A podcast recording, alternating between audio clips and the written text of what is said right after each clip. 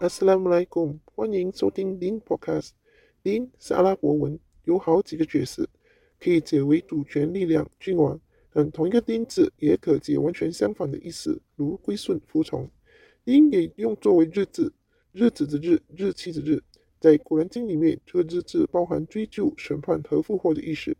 这个 Din 字也可解作宗教或生活方式，而伊斯兰教也是最多人误解的宗教。所以这个 podcast 是希望让多些人真正认识这一个宗教是什么。你们好。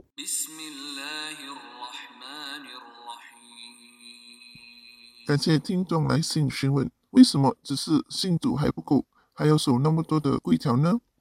简单直接来说，这些所谓的规条并非对人的限制，相反是为了净化人的心灵而设的。在历史记载里，早期的麦家人弱肉强食，争权夺利。杀害女儿，以迷信控制民众，出生于权贵家庭以外的妇女都没有地位可言等等。大部分的弱势人士只能无奈接受或认命，又或是以恶制恶，以暴施暴，纷争恶性循环。而早期的《古兰经》启示，让人认清谁是真正的终极主宰，以及认清真主安拉才是真正掌握生死的终极者。他讲法分明，不会遗留一丝毫的不公。清楚指出，善有善报，恶有恶报，何时报，如何报，全由安拉掌握，绝不遗留。所有事情的发生，都是得到他的允许才能发生，或才不能发生。无论发生的事情是好或坏，未到死亡的一刻，没有人知道最终究竟是真的好还是真的坏。只有安拉才知道之前、现在和将来种种的一切前因后果。故此，早期的启示。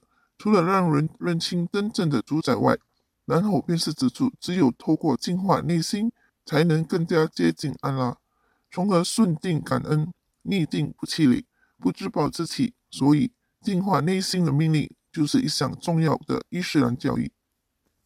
古兰经第九十一章九至十节，安拉说：“凡培养自己的心灵者，必定成功；凡强害自己的心灵者，必定失败。”古兰经第二十六章八十八至八十九节，那一天，即财产和子孙都无必一之日，唯带着一颗纯洁的心来见真主，得其裨益。从这些经文中了解到，在后世的成功取于今世心灵的净化。我们必须净化我们的心灵，除去贪婪、恶意、妒忌、傲慢和过分地贪恋舒适等的罪恶。取而代之的是，我们必须用慷慨、仁慈、慈悲、谦虚等精神美德来装饰心灵。根据《古兰经》，净化心灵也是先知莫西愿主赐予他安息，奉命去见法老的首要命令之一。《古兰经》第七十九章十七至十九节，真主说：“你到法老那里去吧，他却是悖逆的。你对他说：你愿意成为纯洁的人吗？你愿意我引导你认识你的主，而你畏惧他吗？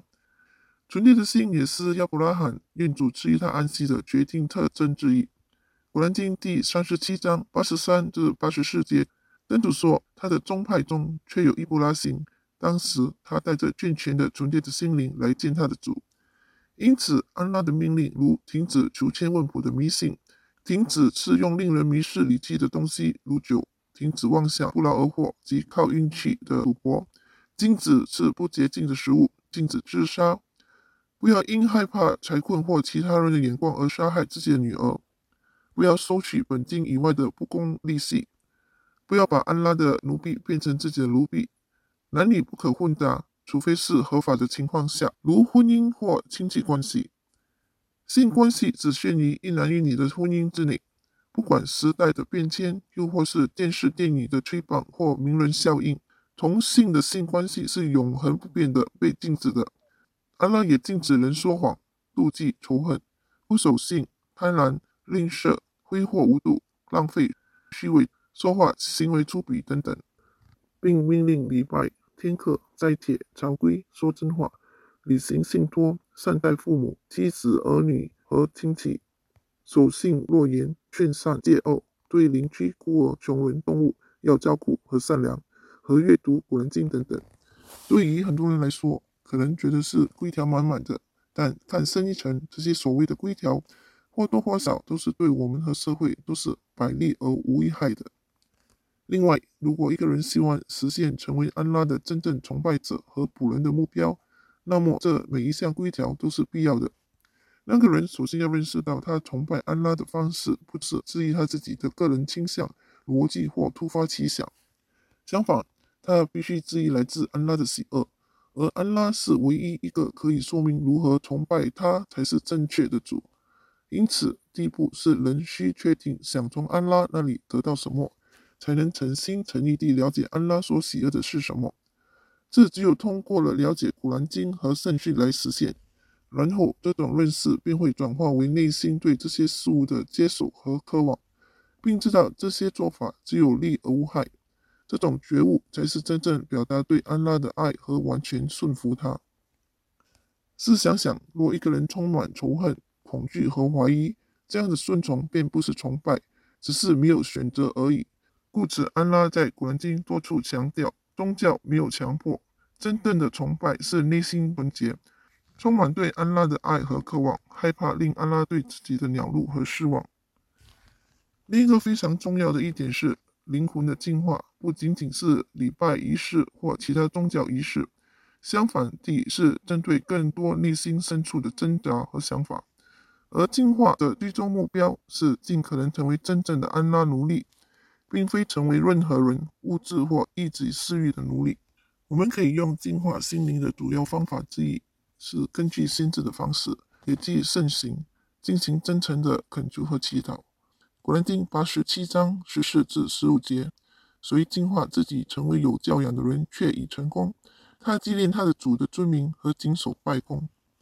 当我们向安拉请求宽恕悖逆时，这会消除我们心中的傲慢，并使我们谦卑。当我们祈祷安拉引导他人时，这会消除我们心中的恶意、嫉妒和仇恨。并使我们为了安拉而爱他人。当我们记起来世和复活日时，我们就会减少对世界的贪恋和依恋，而更愿意帮助他人。而安拉的使者愿主福安之，每天早晚都会通过恳求和祈祷来净化他的心。根据铁密集圣训记录，阿纳斯本马利克的报道说：“安拉的使者愿主福安之对我说，孩子啊。”如果你每天早晚都能消除心中对任何人的怨恨，那就去做吧。然后先知对我说：“孩子啊，那是我的传统。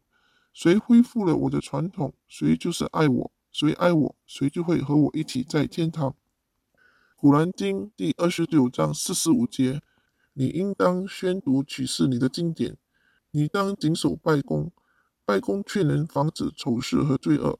纪念真主却是一件更大的事。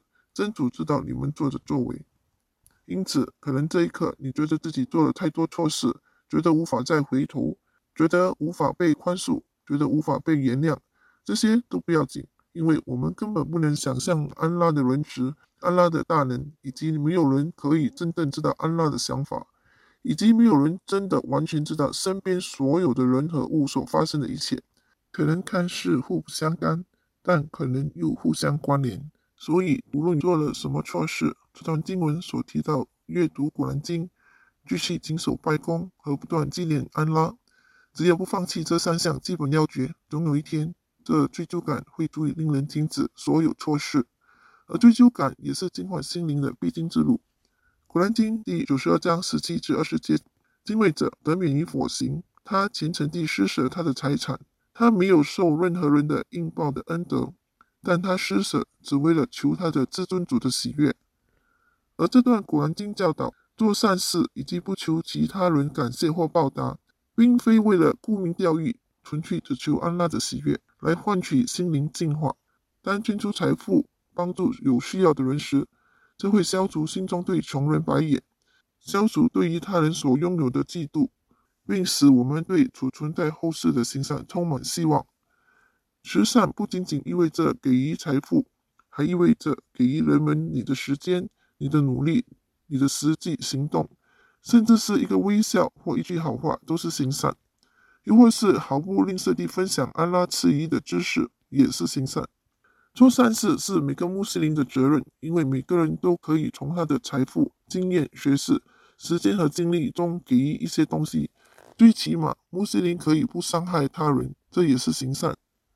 穆斯林圣训记录，艾布胡莱勒的报道说：“安拉的使者愿主福安之说，在太阳升起的每一天，人们的每一个关节都应该行善，两个人之间的公正就是行善，帮助一个人把他的行李搬上去他的动物身上就是行善，一句好话就是行善。你走向清真寺的每一步都是行善，从路上消除有害的东西也是行善。一本马哲圣训记录，埃布胡来勒报道说，安拉的使者愿主福安之说，的确，当心事犯罪时，他的心上会出现黑点。如果他悔改并放弃罪恶并寻求宽恕，他的心将被洁净和磨光；但如果他的罪恶增加，黑点就会增加。这就是安拉在他的古兰经第八十三章第十四节提到的锈样覆盖物。绝不然，当他们所犯的罪恶已像锈样蒙蔽他们的心，因此无论有多错，人们必须继续进行每天五次的礼拜，恳求宽恕、祈祷改过、纪念安拉和做善事，直到内心的罪恶得到净化。总而言之，人们的得救取于认清对错，因为在现实生活里，资讯过于发达，以致大部分的人被身边的事物，如电视、电影或媒体同化。甚至被进入大软缸里，看不清真假，看不到是非对错。所以，按照安拉已教导如何做人的生活方式，才能避免双眼被蒙蔽，从犯罪中不断净化心灵，并以美德装饰心灵。这些所谓规定，并非如大部分人想象般的对人约束，相反地是通过自我规范的生活方式，并得自律，对他人进行公平公正的做法。真诚的为他人祈祷和不断行善，从而让人看到是非对错，达到心灵被净化。事实上，人并非只是或真的可以随心所欲而活，就算可能未必喜欢那些规条，但无可否认，若人跟着安拉的教导而行，不只是自己和身边的人，以及整个社会都会获益不浅。最后，必须记住，在复活日。安拉是根据个人内心的纯洁和行为来审判，不会亏枉任何人。穆斯林审讯记录，艾布胡莱勒报道说：“安拉的使者愿主福安之说，真的，安拉不会看你的外表或财富，而是看你的内心和行为。成功来自安拉，安拉最清楚。下一集会继续探讨更多关于净化心灵。谢谢收听。若你喜欢以上内容，请点赞。”关注和分享。若有任何疑问，欢迎来信，我们会尽快安排在节目内解答，或浏览网站 thechinesemuslim.com 寻找答案。最后，求真主宽恕过失，指引大家，赐予智慧和正信，生活愉快。多谢收听。